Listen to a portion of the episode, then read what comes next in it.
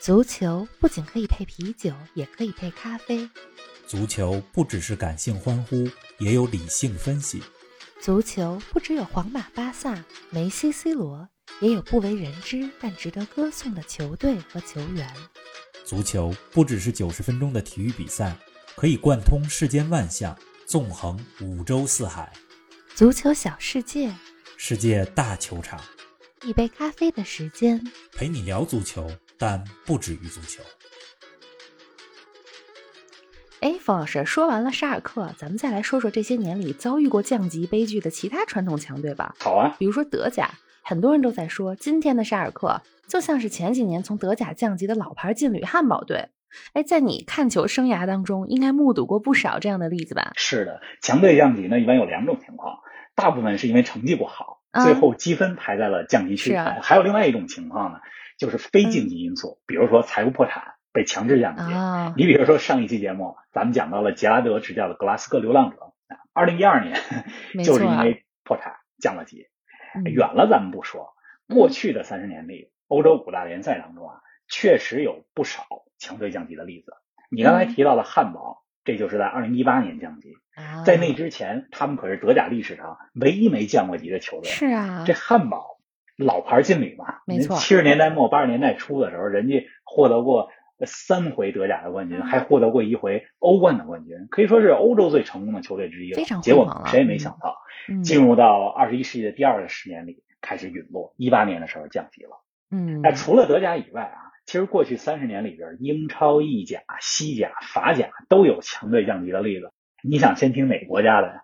哎，看来像沙尔克这样的例子还真不少啊。要不然你先跟我们说说，有没有哪支球队的降级对你作为一个球迷来说触动最大的，让你觉得太不舍了？哎，林子想听那个我最有感情的一个球队吧？那必须得先说意甲当中的紫百合佛罗伦萨。啊 咱们就先说意甲吧。好的，这个佛罗伦萨之前节目里跟大家讲过啊，九十年代佛罗伦萨是意甲七姐妹之一没。错，这是我小时候看球非常喜欢的一个球队，嗯巴蒂斯图塔、鲁伊科斯塔， 嗯这都效力过佛罗伦萨。是啊，嗯，佛罗伦萨不是意甲当中最强的球队，嗯但那个时候绝对是最有激情、最有特点的球队。嗯，但是来到世纪之交的怎么时候呢，嗯就是九九一零年的时候，佛罗伦萨呢就开始走向了低谷。啊，二零零零年的时候，巴蒂斯图塔转回罗马。你想，巴蒂是佛罗伦萨的城市英雄啊，对呀、呃，效力佛罗伦萨嗯这么多年里，为球队打进了一百六七十个进球，没错啊，去到了罗马。嗯但是即使巴蒂离队，那个赛季的佛罗伦萨还是获得了意大利杯赛的冠军。哎而且这个球队里边有鲁伊科斯嗯是塔、啊托尔多、雷普卡、迪里维奥、呃老基耶萨，咱们之前讲小基 耶萨，小基耶萨的爸爸，呃老基耶萨，呃还有努诺戈麦斯，这是葡萄牙的嗯全球都是啊球星，是的嗯这都在佛罗伦萨队中。对，但是到了二零零怎一么样呢年的时候，佛罗伦萨背负了特别巨大的财务危机啊，啊，超过了五千万美元嗯，。那怎么办呢？嗯所以以在那个赛季的赛季初就开始出售球员、啊，比如说就把当家球星卢伊科萨给卖了。嗯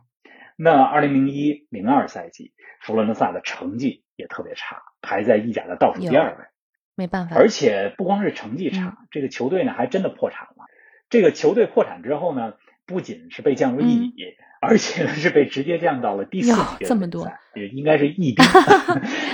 但是幸运的是呢，重组之后的佛罗伦萨没过两三年就哎回到，那了意还甲，很快嗯并嘛且，很快就重返强队行列当中。对你像零五到零六赛季，当时佛罗伦萨的前锋卢卡托尼还有弗雷这两个人组成的锋线，只是威力无是穷。啊，那个赛季啊，佛罗伦萨的积分其实是获得了意甲的第四，嗯但是那个时候的意甲也是多事之嗯，秋，怎么说因为当时意甲爆出来了这个假球事件啊啊？电话门。呃，佛罗伦萨呢也因此被扣掉了三十个积分。他们本来零五零六赛季之后能进欧冠的，这扣了三十个积分以后，哎，人家还排在第九哎，呀，那真是 没降级，是啊但是就进不了欧冠了。而且第二个赛季还是被扣掉啊、分数，扣掉十五分的情况下，佛罗伦萨还获得了欧联杯的参赛资格呀、实力强劲，所以说、嗯那几年啊，零、五到一零年之间啊、普兰德利执教佛罗伦萨期间，当时这个球队还经常进欧冠。应该说，从降级到回到意甲，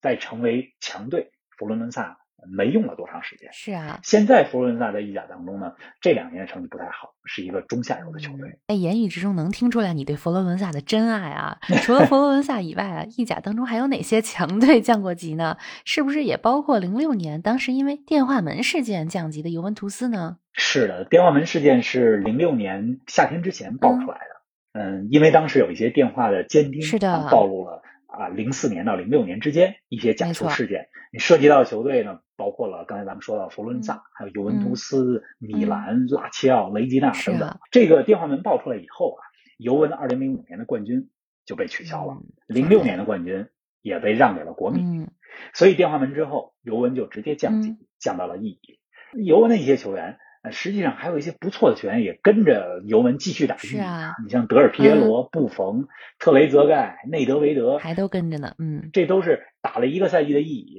跟着尤文，另是在那个赛季被扣掉九个积分的情况下打回了意甲。是啊，除了咱们刚才说到佛罗伦萨、尤文图斯、嗯、啊，其实还有好几支。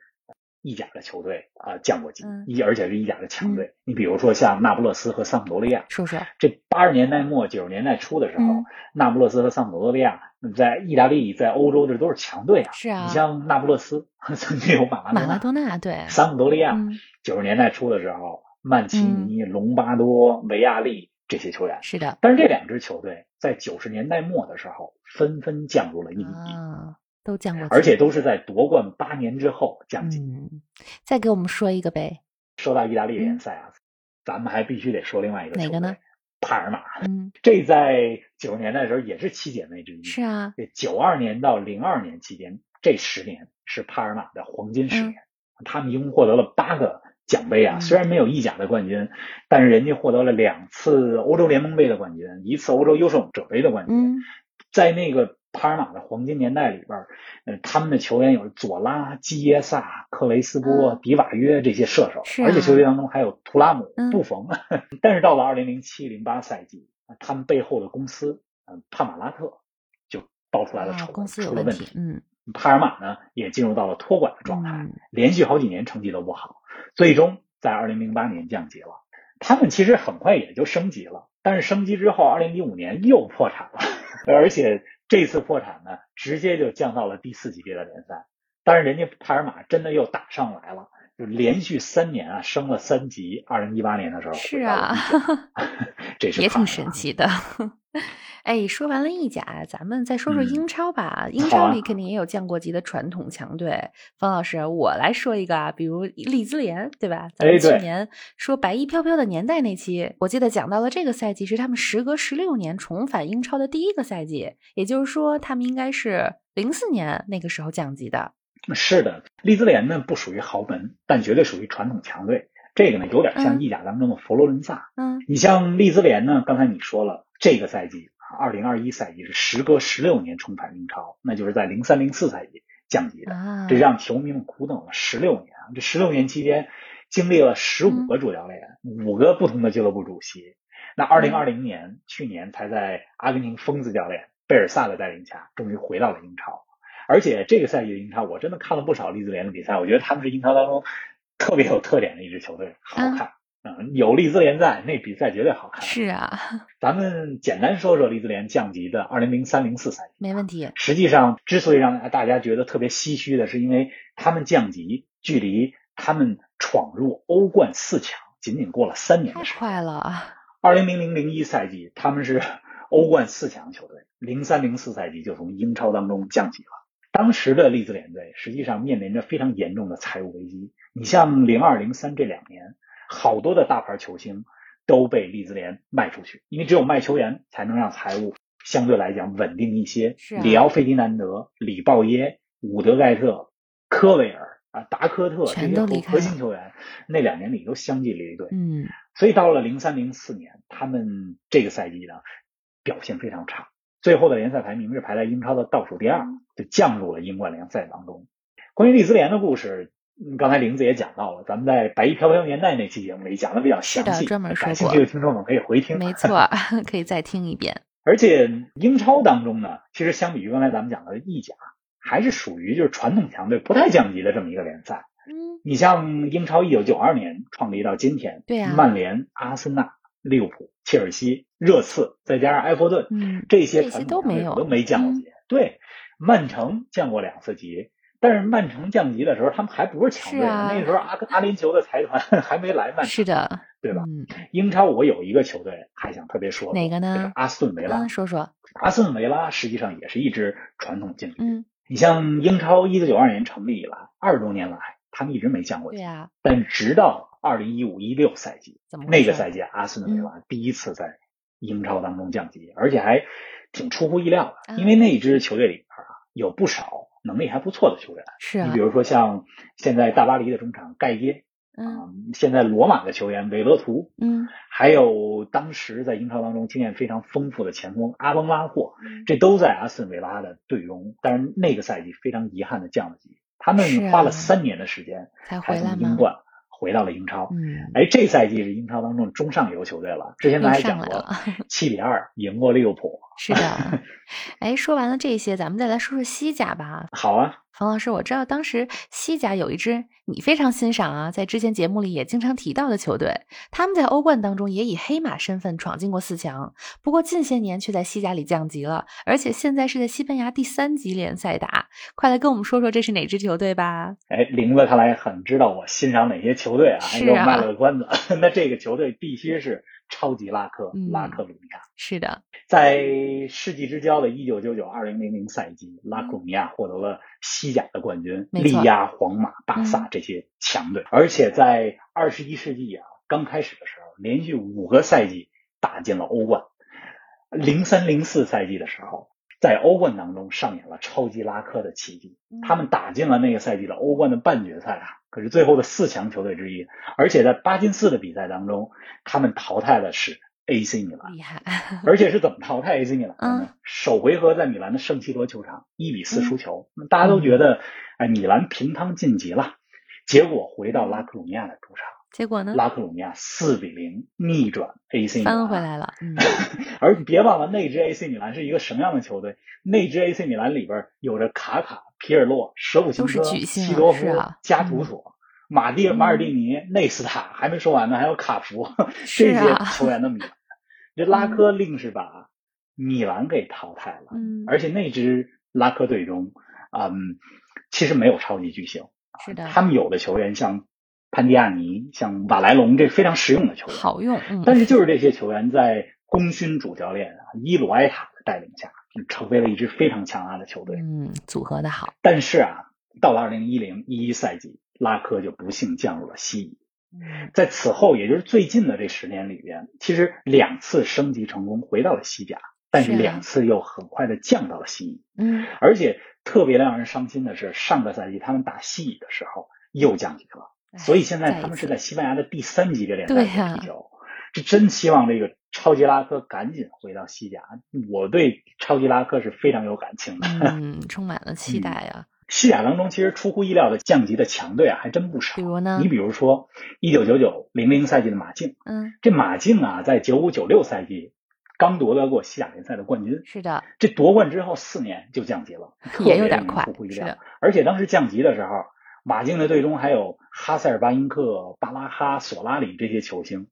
不过他们那次降了级以后，很快也就回来了。而且嗯这些年来，大家说到西甲的强队，一般都是皇马、巴萨之后就是马竞。是吧的，保持的还那不西错甲当中其他降过级的球队，或者说在欧洲战场在西甲当中表现不错，获得过冠亚军的球队，后来但是没过几年就降级的球队，还包括了像阿拉维斯。嗯，嗯，这阿拉维斯是零五零六年降的级，呃当时距离他们获得欧联杯的亚军也就过了五年。是的，还有零六零七赛季的皇家社会，嗯，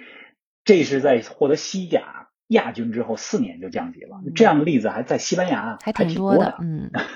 哎，刚刚咱们说了这四大联赛啊，再简单说说法甲。好啊，法甲当中，马赛这是一九九四年的时候，因为假球事嗯件降过级的一个强队。是的，呃法甲的另外一个强队啊，摩纳哥，二零一零一赛季也降过级。所以马赛和摩纳哥这都是法甲劲旅，都降过级。因为时嗯间关系，咱们就不展开了，将来有机会说法甲的时候再跟大家专门说说马赛啊、摩纳哥啊这些球队。对，或者到时候专门说一期关于降级的这些故事。嗯、好啊，哎，咱们的节目又要到尾声了啊！这期节目咱们不仅讲了沙尔克零四，还带着大家回顾了佛罗伦萨、利兹联、超级拉科这些给我们带来过美好回忆的球队。节目最后，冯老师再来给我们说说未来一周值得大家重点关注的赛事吧。大家听到这期节目的时候，欧冠八强已经产生了，嗯，马上就要抽签了。是的，呃，所以特别期待欧冠的八进四的比赛。不过欧冠要到四月初才开打，嗯，接下来的这个周末，我最关注的是英格兰足总杯的两场四分之一决赛，啊曼联对莱斯特城，嗯，埃弗顿对曼城这两场比赛，我估计会听非着常感好觉应看。该好看。